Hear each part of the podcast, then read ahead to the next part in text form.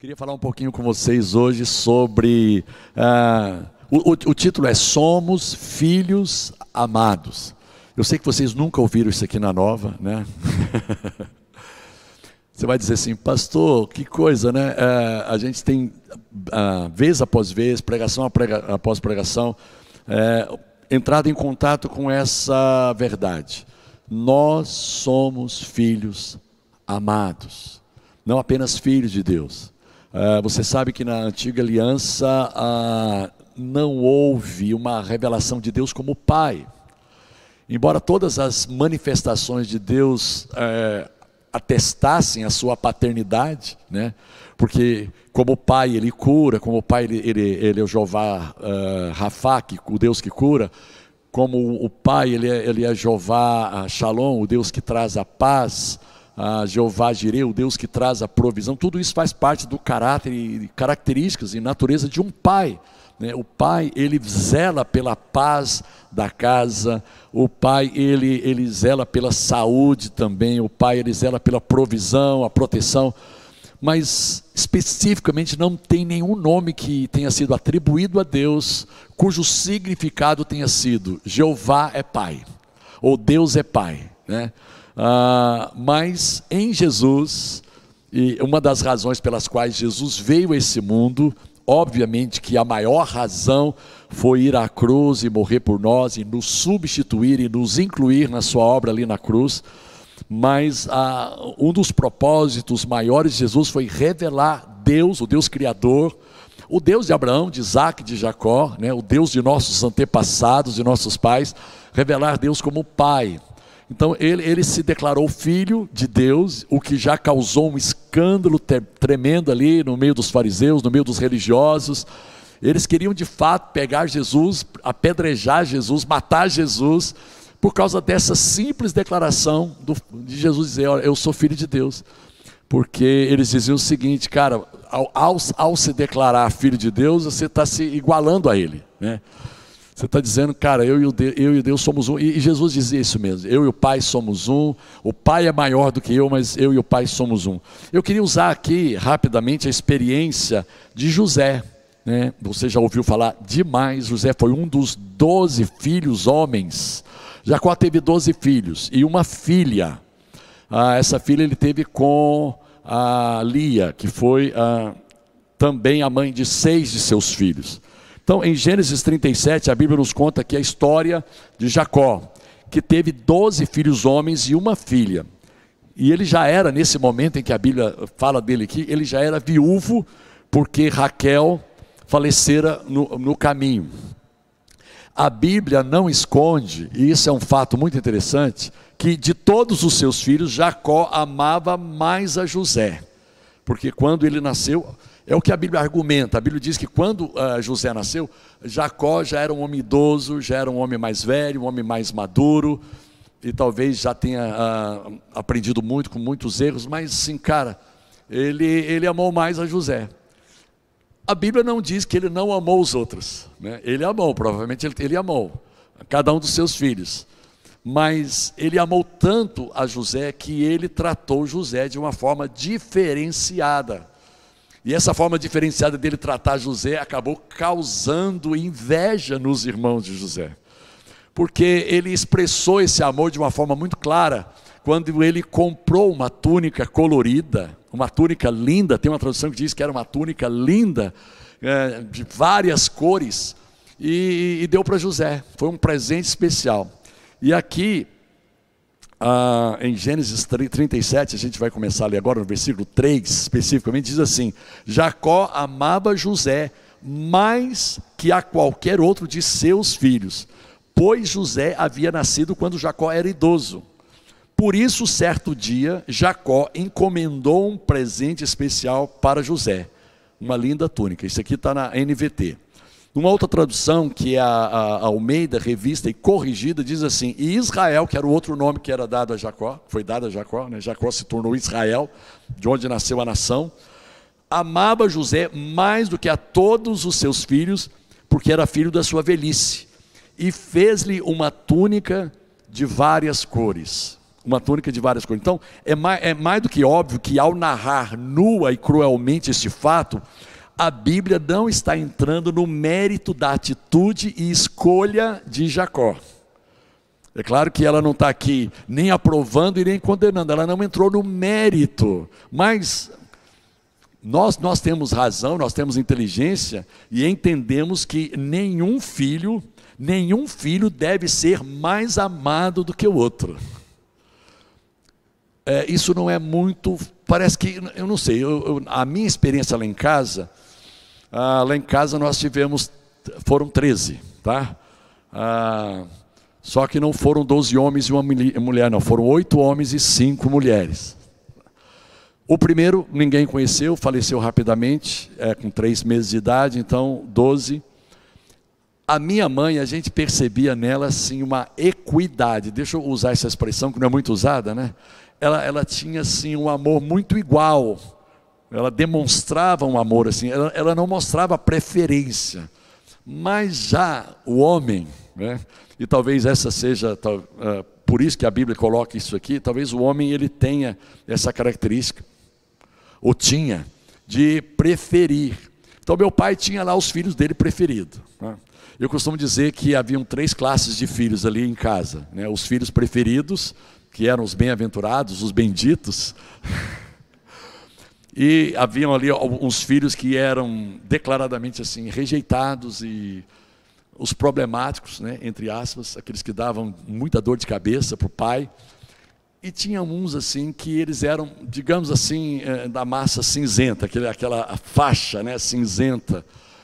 Não eram nem os preferidos e também não eram os rejeitados. E eu, eu estava nessa, nessa faixa aí. Tá? Eu não era o preferido, mas eu, assim, analisando, eu gosto muito de ver as possibilidades. Eu fiquei pensando assim, cara, se eu tivesse, naquela época, sido um desses filhos de Jacó que não foi amado, eu ia ter uma conversa com Jacó. Ia ter uma conversa com meu pai. Eu ia perguntar para ele assim: o que, que eu tenho que fazer para ser o próximo preferido? O que, que eu preciso fazer para o senhor também comprar uma túnica colorida para mim, né? Uma túnica que de longe já, já ela brilhava, né? de longe já se destacava. E, e, exatamente foi isso que aconteceu na minha experiência. Ah, de repente, um dia eu acordei, já era convertido, ah, eu me converti aos 15 anos, de, de, até aos 15 anos eu tive bastante dificuldade de entender algumas atitudes e escolhas do meu pai. Eu tive dificuldade, né? como adolescente, entrando aí um pouco na juventude. Cara, eu tive dificuldade, mas teve um dia depois de convertido, orando, já tinha no meu coração resolvido assim pendências de mágoa, de ressentimento com relação ao meu pai, e a gente já tinha tido até uma conversa, mas um dia eu acordei com uma decisão. Eu falei, cara, eu vou ser o próximo filho preferido dele. Eu vou ser o próximo filho preferido. E foi, é interessante isso, né? porque eu acabei com o meu amor, conquistando o amor do meu pai. Com a minha maneira de ser, com o meu servir, com a minha educação, a minha cordialidade, a minha renúncia, a minha abnegação, e, sabe assim, extraindo coisas extraordinárias do coração do meu pai. Assim, eu conheci, eu tive um outro pai ah, depois de uma certa fase na minha vida. Eu experimentei um pai completamente diferente. Então é claramente um erro o pai ou a mãe amar mais a um filho do que o outro. Ah, eu tenho três filhos e espero que eles sintam a ser amados da mesma maneira. Eu amo vocês três da mesma maneira, tá? Com a mesma intensidade. Fique bem claro isso é, em rede internacional. que eu amo vocês assim de paixão ah, de maneira muito igual, e a Suedna também, com certeza, ela ama demais vocês. E tudo isso remonta a, a, esse amor maior que é o amor de Deus. Então, assim, cara, a primeira coisa que a gente quer aprender hoje e quer firmar, a gente quer reforçar para você, é, nós somos filhos amados que dão grande alegria ao Pai. Cara, e você vai perguntar assim, Bené, por que, que eu sou um filho amado e por que, que eu dou grande alegria ao Pai? Por um fato tão simples que chega a ser chocante. Pelo simples fato de você estar em Cristo. Olha que coisa linda. O simples fato de você ter escolhido a Cristo, de você ter aberto o seu coração, e, e, ter se deixado né, ser escolhido por Ele, porque nós escolhemos ser escolhidos por Ele, isso faz com que o Pai se alegre demais em você e, e, e já te deu uma túnica colorida. A boa notícia é que todos nós que estamos em Cristo temos essa túnica linda, essa túnica de várias cores, que fala sobre a nossa nova identidade. Olha só, essa frase, você é meu filho amado e eu tenho prazer em você, você me dá grande alegria, essa frase foi dita ah, por uma voz que veio do céu quando Jesus foi batizado. Eu quero ler esse versículo com você, Mateus 3,17. Ao ser batizado, Jesus ouviu uma voz vinda do céu. Olha só, veja bem. Eu não sei, a Bíblia não nos deixa saber se outros ouviram essa voz, mas Jesus ouviu. A Bíblia diz que Jesus ouviu, tinha muita gente ali, provavelmente tinha, pelo menos mais uma pessoa tinha, que era o João Batista que batizou ele, né? Mas devia ter outras pessoas ali testemunhando, testificando. E mas Jesus ele ouviu uma voz que vinda do céu que dizia: "Este é o meu filho amado" que me dá grande alegria. Eu imagino, é, eu, eu gosto de usar a minha imaginação para para bolar algumas coisas assim, algumas cenas. Eu imagino José chegando para o pai dele, depois que ter ganho o presente, e perguntar assim: pai, por que, que o senhor está me dando essa túnica? E ele vai dizer para o filho dele assim: é porque eu te amo, porque você é um filho amado, eu tenho prazer em você.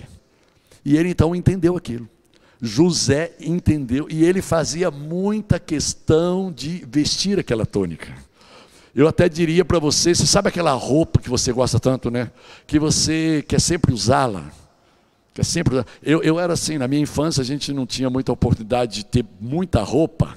Então assim, a roupa nova, ela ficava velha rapidamente, porque você usava, usava aquela roupa bonita, aquela roupa nova. Cara, José, ele usou isso. Inclusive no dia em que ele foi vendido pelos irmãos aos ismaelitas, ele estava com essa túnica colorida. E foi o que fez com que os irmãos o identificassem de longe. Cara, essa túnica fala do novo nascimento, fala da da nova identidade que nós temos em Cristo, que traz uma nova cor, que traz uma nova luz, um novo brilho para nós. É uma roupagem nova. A gente se e no batismo é interessante, né? Porque é no batismo que pela fé a gente confirma esse, essa experiência espiritual.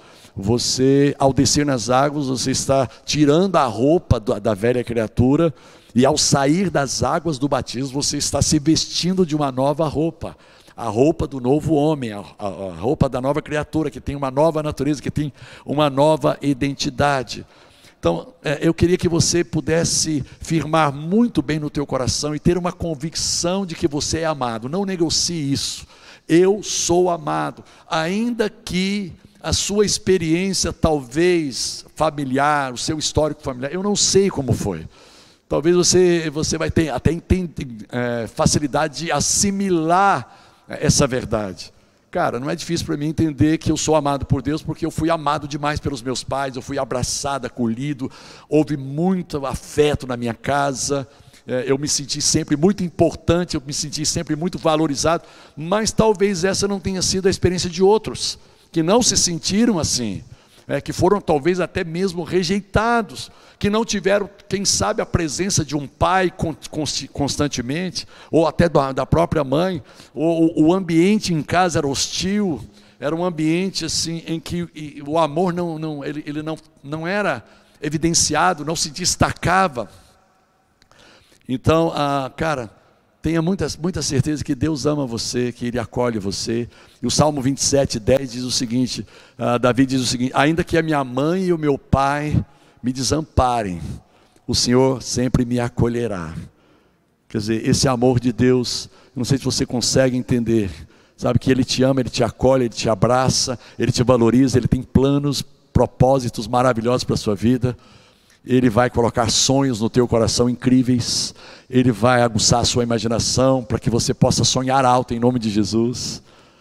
Então, essa nova identidade é importante, né, porque ela fala exatamente ah, da, da morte do velho homem e o nascimento de uma nova criatura. O que, que caracteriza a nova identidade? Basicamente, a, a certeza de que os seus pecados foram plenamente perdoados, completamente perdoados. Não há mais lugar para culpa e nem para condenação na sua vida. Isso é lindo demais. E que na cruz ele mais do que perdoar pecados, ele removeu a natureza, a natureza pecaminosa, a fonte, a raiz ele não apenas tratou com os frutos, mas ele foi lá na raiz e ele mudou agora, para que você produza não mais os frutos que você produzia como velha natureza. Você está produzindo agora frutos novos a partir de uma nova raiz, a partir de uma nova natureza, a partir de uma nova identidade. Então, cara, ali na cruz, ele, ele te salvou, ele te deu uma nova identidade, ele perdoou os seus pecados, ele removeu a natureza pecaminosa, ele quebrou toda a maldição, ele levou sobre ele todas as doenças e enfermidades da alma, do espírito, do corpo. Cara, ele fez uma obra completa. Ele levou ali a, a, a desgraça, a ruína, a miséria, a escassez, a privação, a pobreza.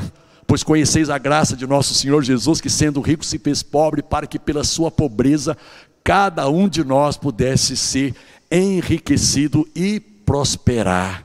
Então, tudo isso é a partir da nova a identidade, a nova natureza. E nós estamos caminhando, olha só, primeiro ponto, é, eu sou um filho amado. Segunda coisa, eu tenho uma nova identidade a partir disso. Né, porque Jacó amou José, ele compartilhou com José, ele deu um presente para José, uma nova identidade. Né, uma túnica colorida, e é uma vida maravilhosa. Nós ressuscitamos para andar em novidade de vida. E Consequentemente, e, e isso, esse é um ponto que tocou muito no meu coração para que eu pudesse trazer essa palavra. Quando você é uma pessoa bem resolvida interiormente, amada, valorizada, cara, isso é um facilitador para que você possa sonhar, para que você possa acreditar em coisas grandes na sua vida, em coisas maiores na sua vida. Eu sei assim que quando eu era criança, o meu maior sonho de consumo era ter uma bicicleta. Cara, eu, eu, eu, imaginava assim, cara, um dia eu vou ser adulto e eu vou ganhar dinheiro, eu vou trabalhar e eu tenho certeza que eu vou conseguir comprar uma bicicleta. Mal sabia eu que, além da bicicleta, né, eu poderia talvez comprar alguns carros, né, que facilitaria bem mais a nossa locomoção, e, e casas, e coisas assim. Né, mas assim, cara, sonhando ali. Eu me lembro também quando mais já adulto, ah, e já casado, quando eu compus aquela música A Único, eu fui orar um dia em casa, porque a música estava fazendo uma revolução, um rebuliço na igreja local. E eu cheguei em casa cheio de coragem para orar e falei assim: Senhor, essa música está abençoando a nossa igreja local, que ela seja usada, que o Teu Espírito Santo faça com que ela seja cantada em todas as igrejas evangélicas de Goiânia. Aí o Espírito, na hora, falou ao meu coração: Benema, você pensa tão pequeno, você sonha tão pequeno. Quer dizer, primeiro porque só igrejas evangélicas, que outras igrejas cristãs, igrejas católicas, e o povo, de um modo geral, não pode cantar música, tem que ser só os evangélicos. Já limitou aí. E agora, só em Goiânia. Caramba, eu sei que, que Goiânia tem bastante igreja né, evangélica, mas, cara, não dá para cantar em outras cidades, não dá para cantar talvez em outros estados. Será que você não pode acreditar e crer que esta canção pode ser cantada em outras nações? E naquele momento veio um versículo muito forte no meu coração que fortaleceu essa questão do sonho, que é: Pede-me e eu te darei as nações por herança. Cara, olha que versículo lindo: Pede-me e eu te darei as nações por herança. E juntando a esse versículo, você pode pegar Efésios 3:20. Olha só, Salmo 2:8. Pede-me e eu te darei as nações por herança e as extremidades da terra por tua possessão. Junta com Efésios 3:20, meu irmão, vai, vai dar uma mistura revolucionária. Efésios 3:20 diz: Ora, aquele que é poderoso para fazer infinitamente mais. Cara, quando você é amado, quando você tem uma nova identidade, não há limites para os teus sonhos. Não há limites. Cara, não coloque limites. Porque certamente Deus já te deu dons, Ele já te equipou com dons e talentos incríveis. e que não são necessariamente, e quase que necessariamente são diferentes dos dons que ele deu a seus irmãos que estão próximos a você. Ou mesmo que tenham sido dons parecidos, cara, você vai longe. Ele te deu dons incríveis, ele te deu talentos incríveis. E a Bíblia diz lá no Salmo 22, versículo 29: Vês a um homem que é habilidoso na sua obra, perante os reis ele será colocado. Vês a uma pessoa que é perita naquilo que faz, vai ser colocado em lugares altos. Então quero dizer para você o seguinte: além de te amar profundamente, além de te dar uma nova natureza, além de perdoar os seus pecados e te livrar de todo espírito de condenação e culpa, Ele planta sonhos no seu coração. Não é sonhos só para satisfazer os seus desejos, é, são sonhos que, além de suprir as suas necessidades, além de alegrar o teu coração e satisfazer os teus desejos, vão abençoar outras pessoas.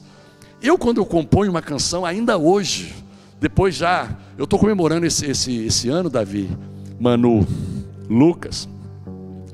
Agora, exatamente nesse mês de outubro, 35 anos de compositor.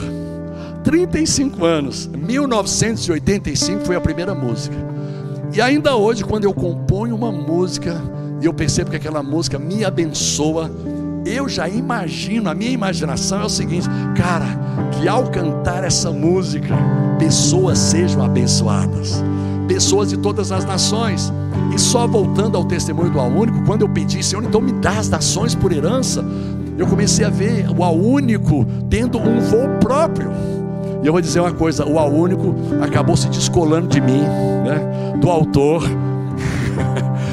e foi para lugares e tem ido para lugares incríveis. Esses dias eu recebi em casa, agora essa semana, alguém me, encaminhou um clipe ah, dela sendo cantada pelo Marcelo Aguiar, que é um, um sertanejo gospel, né?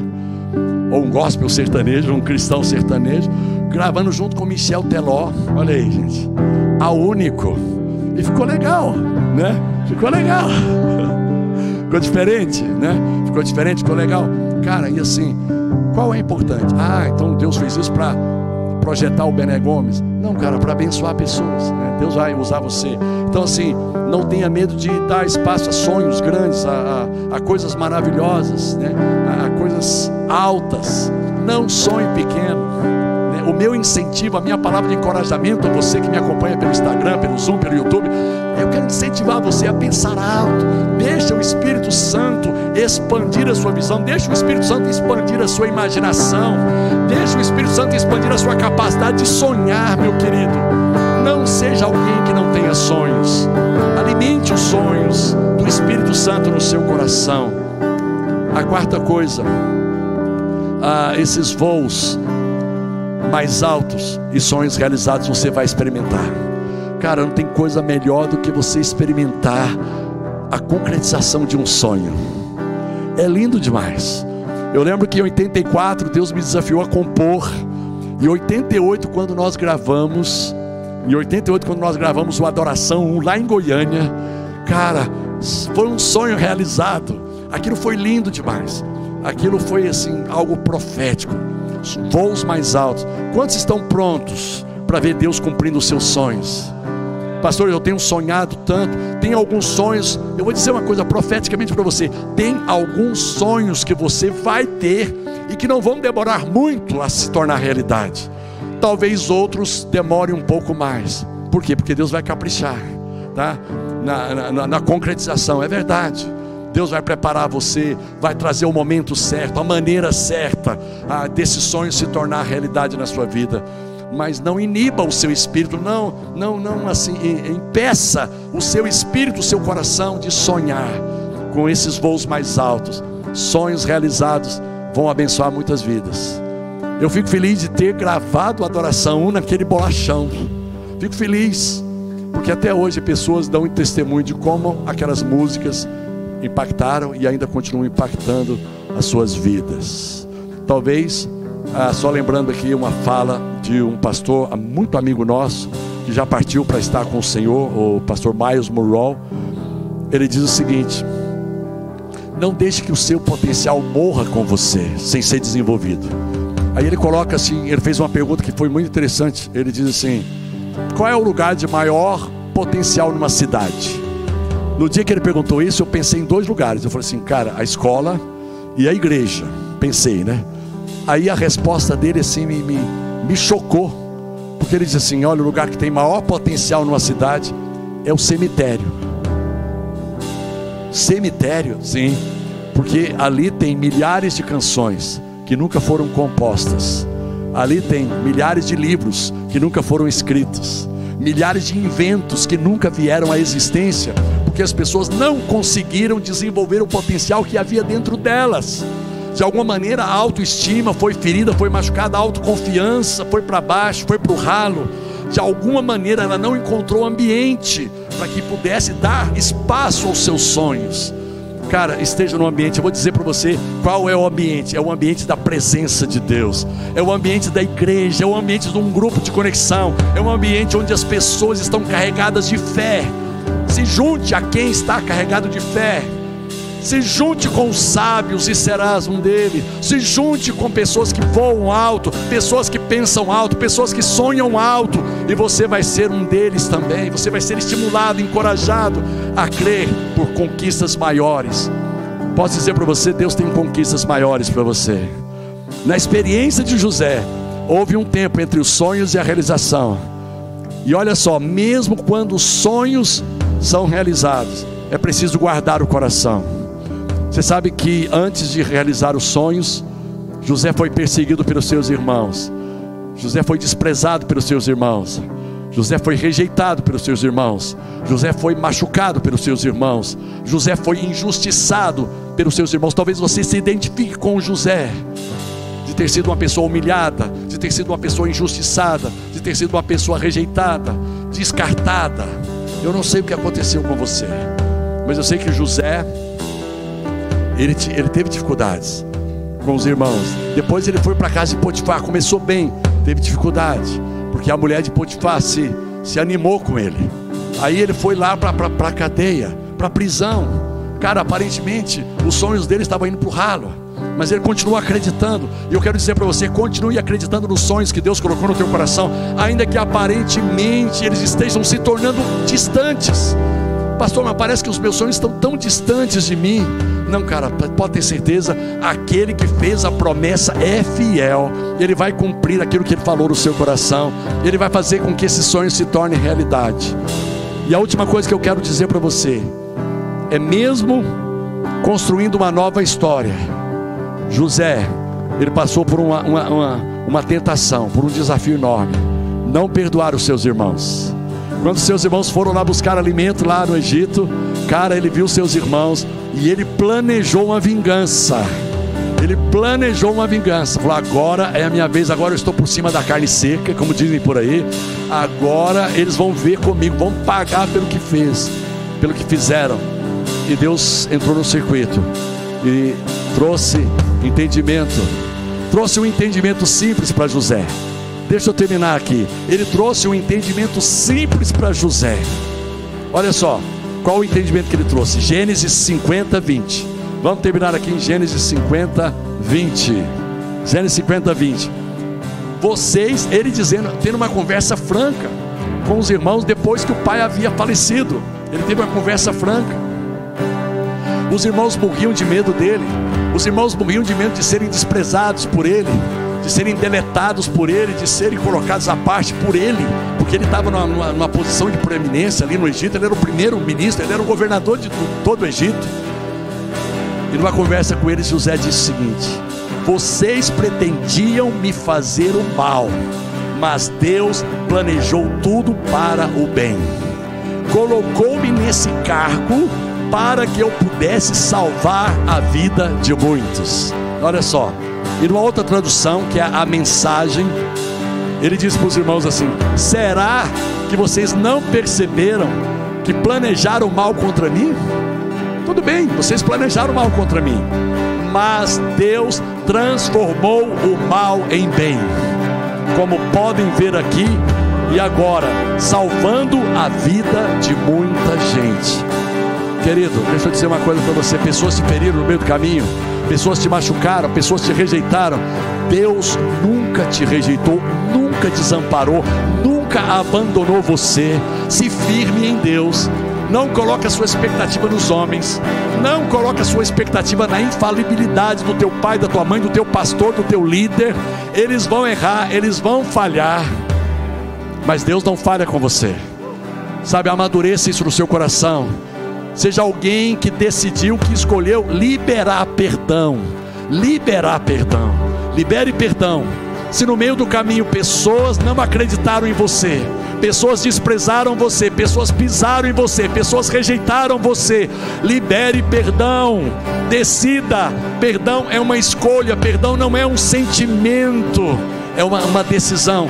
E você não libera perdão, porque o outro merece, você merece, você merece porque a ausência de perdão, o acúmulo de ressentimento e mágoa, o acúmulo de, de, de dor no seu coração, vai prejudicar você e vai fazer com que você não desfrute do melhor de Deus.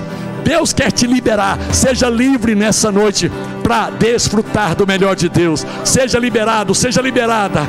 Todos os traumas do seu passado, em nome de Jesus. Em nome de Jesus. Em nome de Jesus. Oh! Tudo que vem de mal, você transforma em bem. Não vai me segurar,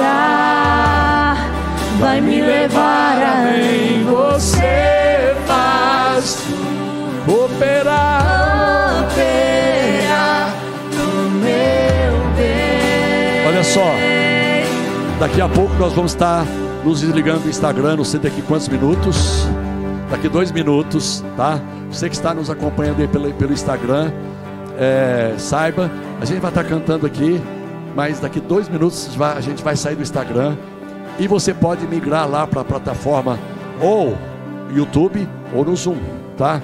Eu acho que aí a, os caminhos para que você se linke já foram dados, né? Eu não sei né, dizer qual, quais são, mas foram dados.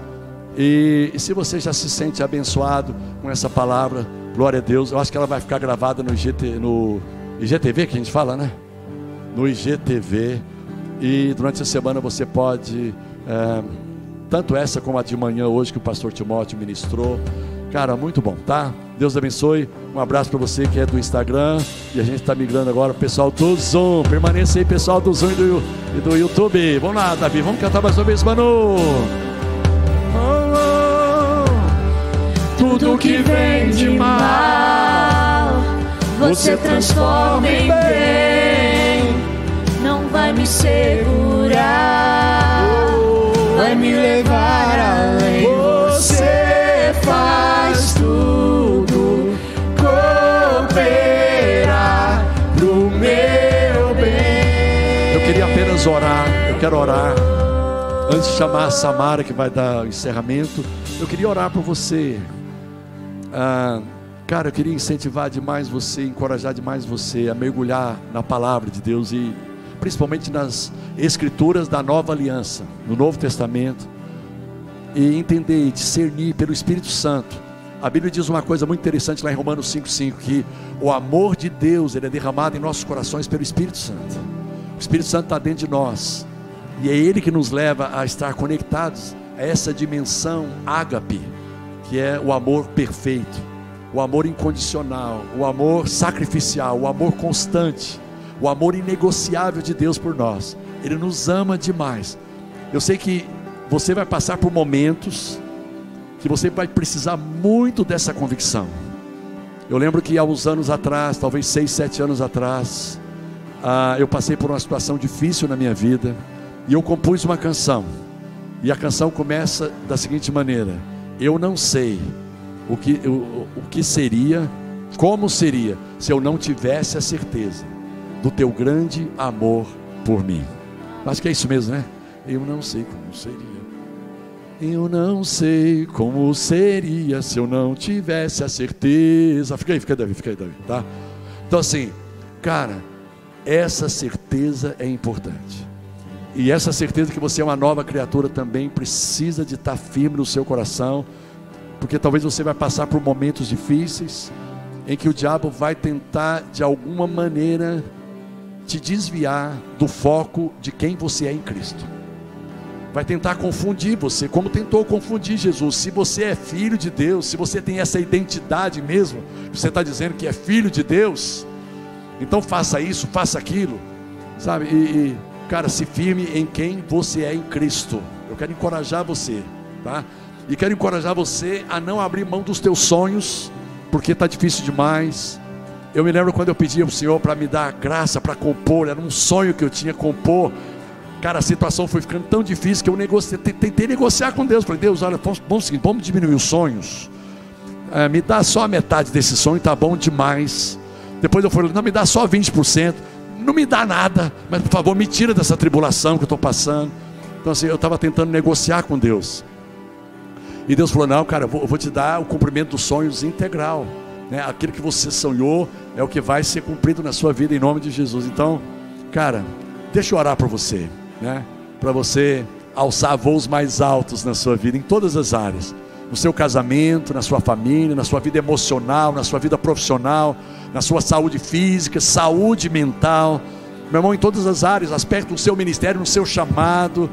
Oh, glória a Deus, Deus tem algo tremendo para você.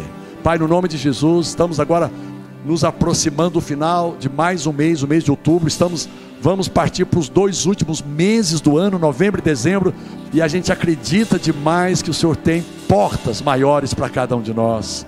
Deus, esses dois meses serão meses tremendos, meses maravilhosos, sensacionais, espetaculares, fantásticos na vida de cada um de nós, porque nós somos amados, porque nós temos uma nova identidade, nós temos uma túnica colorida, Senhor. Nós temos a presença de Cristo que traz um brilho colorido especial em nossas vidas, o Espírito Santo em cada um de nós. Muito obrigado, Pai. Conduz os teus filhos a um lugar, Senhor, espaçoso, a um lugar de vitória, a um lugar de conquista. Senhor, que haja liberação de perdão. Se alguém ainda está travado, se alguém está bloqueado, se alguém ainda se, se, sente desconfortável por alguma coisa que tenha acontecido lá no passado, destrava isso agora em nome de Jesus.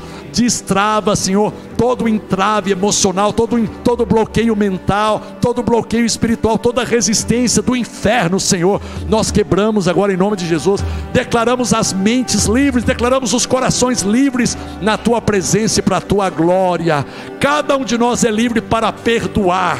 Senhor, cada um de nós é livre para andar a segunda milha, para servir, para lavar os pés, para honrar, para preferir em honra, Pai, para considerar os outros mais importantes do que a nós. Abençoa a tua casa, abençoa a nova igreja de Ipanema.